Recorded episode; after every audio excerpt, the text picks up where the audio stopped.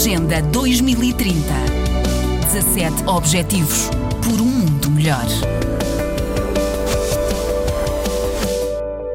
João José Fernandes, presidente do Conselho Diretivo da OICOS, fala com a RDP África nesta semana em que se assinalam os 33 anos de existência desta ONG. E o que anda a OICOS a fazer, João José Fernandes? Na verdade, são 33 anos desde, desde a fundação. Uh, em alguns países africanos uh, continuamos desde, desde o início, como é o caso de Moçambique. Um, neste momento, a, a OICOS uh, foca-se em três, quatro áreas principais, sobretudo nos países africanos. Uh, no caso de Moçambique, muito o apoio aos pequenos agricultores e aos mercados uh, rurais. É uma área em que nós, nós trabalhamos, nomeadamente em cooperação com o governo moçambicano e com as autoridades locais ligadas à, agricultura, na parte norte do, do, do país.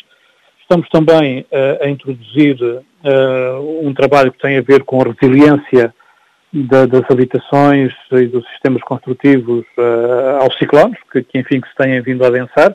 Obviamente que a OECOS tem vindo a responder também do ponto de vista de emergência quando é necessário, mas estamos sobretudo preocupados com como é que se aumenta essa resiliência. Estamos a trabalhar na área da construção de, de escolas, mas também a introduzir um programa piloto uh, ligado à habitação para, para as comunidades, portanto, para, uh, para que sejam uh, habitações mais, mais resilientes e também a montar um sistema de, de, autofinanciamento para que as comunidades possam poupar e aceder a crédito para a construção desse tipo de habitações. Em São Tomé e Príncipe estamos muito focados nas áreas ambientais. Como sabem, é um, é um país que depende muito daquilo que é, digamos, a sua própria natureza, porque é isso que atrai e pode atrair uh, turismo, é, é, essa a grande riqueza do, do, país, mas nós estamos muito preocupados também com a criação de uh, áreas de proteção marinha, porque obviamente que as pescas é, é, é um ecossistema muito frágil no, no, no país e há que uh, desenvolver com as próprias comunidades todo um sistema de conservação um, da natureza, mas também, digamos, de conservação do, do, dos recursos marinhos que permitem que a pesca continue a ser, uh, a ser feita uh, próxima da costa, como, como é feita habitualmente pelo, pelo São Tomense. Também estamos a trabalhar com as comunidades envolventes aos parques naturais uh, do, dos parques avós, portanto, dos parques florestais que existem em, em, em, São Tomé e na Ilha do, do Príncipe, e aí basicamente é procurar conciliar a conservação da natureza com a atividade económica, isso é muito, muito importante. Neste momento, obviamente, de pandemia de Covid, temos também respondido uh, a esta pressão uh, que é, uh, digamos, a pandemia do, do Covid, procurando em todos os países onde trabalhamos, quer ter programas específicos de trabalho com as comunidades ao nível da sensibilização, da distribuição de máscaras, da distribuição de produtos de, de higiene, mas também obviamente, que reorganizar um bocadinho a nossa, a nossa ação. Há bocadinho, quando eu falava da conservação uh, dos recursos marinhos, uma das coisas que fizemos foi, por exemplo, adquirir peixe uh, aos pescadores uh, tradicionais e às palaiés e depois entregar a organizações que trabalham com pessoas mais vulneráveis e mais pobres para poderem distribuir esse, esse, esse peixe. Portanto, de alguma forma, manter a cadeia económica a funcionar no momento em que não estava fácil de a economia funcionar por, por ela própria. Portanto, é só um bocadinho o trabalho que a, que a UECOS tem vindo a fazer, sobretudo falando do, dos países de expressão portuguesa. Estes são momentos particularmente complicados, uh, suponho, tanto uh, na, no desenvolvimento no terreno dos projetos, uh, como no próprio financiamento de, destes projetos. Está, alterou-se muito a forma como se trabalha e, e, como se sustenta este trabalho? Bom, alterou-se um bocado. Na verdade, não apenas eh, a pandemia em si, mas as medidas de luta contra, a pandemia, portanto, os confinamentos, etc., têm vindo a diminuir, por exemplo, a capacidade que nós temos de implementar todos os projetos ao mesmo ritmo uh, que estava planeado. E, portanto, nós temos uh, que negociar com os próprios financiadores, digamos, alguns prolongamentos no tempo das nossas ações para poder implementar todas as ações que estavam, que estavam previstas.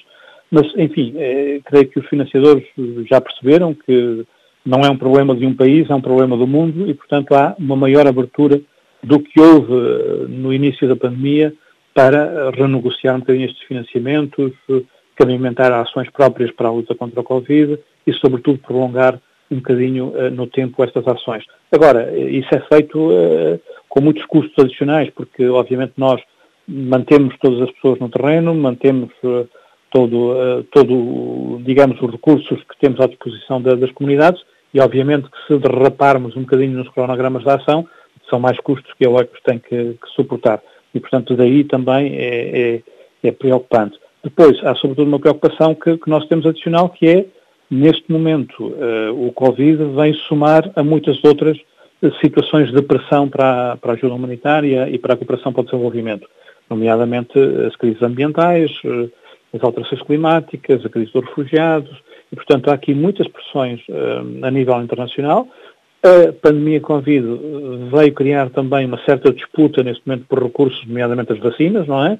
E, portanto, uh, esperar-se-ia que houvesse uma maior cooperação a nível internacional. Ela não está uh, a, ter, a ter frutos. E, portanto, o nosso receio é que, no médio prazo, por exemplo, a Europa se feche sobre si mesma e esqueça que para combater uma pandemia como, como o Covid, mas também as alterações climáticas, eh, a crise dos refugiados, é preciso investir mais na cooperação, nomeadamente com o continente africano. E são preocupações que a OECOS tem eh, neste momento, porque não gostaríamos de ver regredir eh, a história de cooperação entre, entre a Europa e, e a África, muito pelo contrário, fazê-la avançar. E essa, por exemplo, é uma preocupação que a OECOS e as organizações portuguesas têm estado a pressionar o governo português para que, eh, durante a presidência portuguesa da, da União Europeia, haja, de alguma forma, eh, um reativar destas relações de cooperação internacional, eh, porque elas são absolutamente vitais, não apenas para a África, mas para a Europa, para o mundo inteiro. Portanto, para os países onde trabalhamos são absolutamente, absolutamente vitais e, obviamente, que isso são consequências da, dispersão de, de recursos. Hoje é muito mais difícil responder a uma crise como a, do norte de, de, Moçambique, é uma, já é uma crise complexa, portanto, do ponto de vista ambiental, do ponto de vista de, de intervenções armadas uh, que, que, estão a existir, de deslocação de populações. Porquê? Porque, obviamente, que a cooperação internacional está uh, orientada para múltiplos, uh, múltiplos cenários de crise e muito, digamos, virada para si própria em termos daquilo que se passa nos próprios países a nível eh, do hemisfério norte. E, portanto, isso preocupa-nos muito, porque tememos que tenha eh, consequências não apenas aos dias de hoje, que está a ter, mas digamos que eh, no futuro próximo e até no longo prazo. João José Fernandes, presidente do Conselho Diretivo da OICOS. Agenda 2030. 17 Objetivos por um mundo melhor.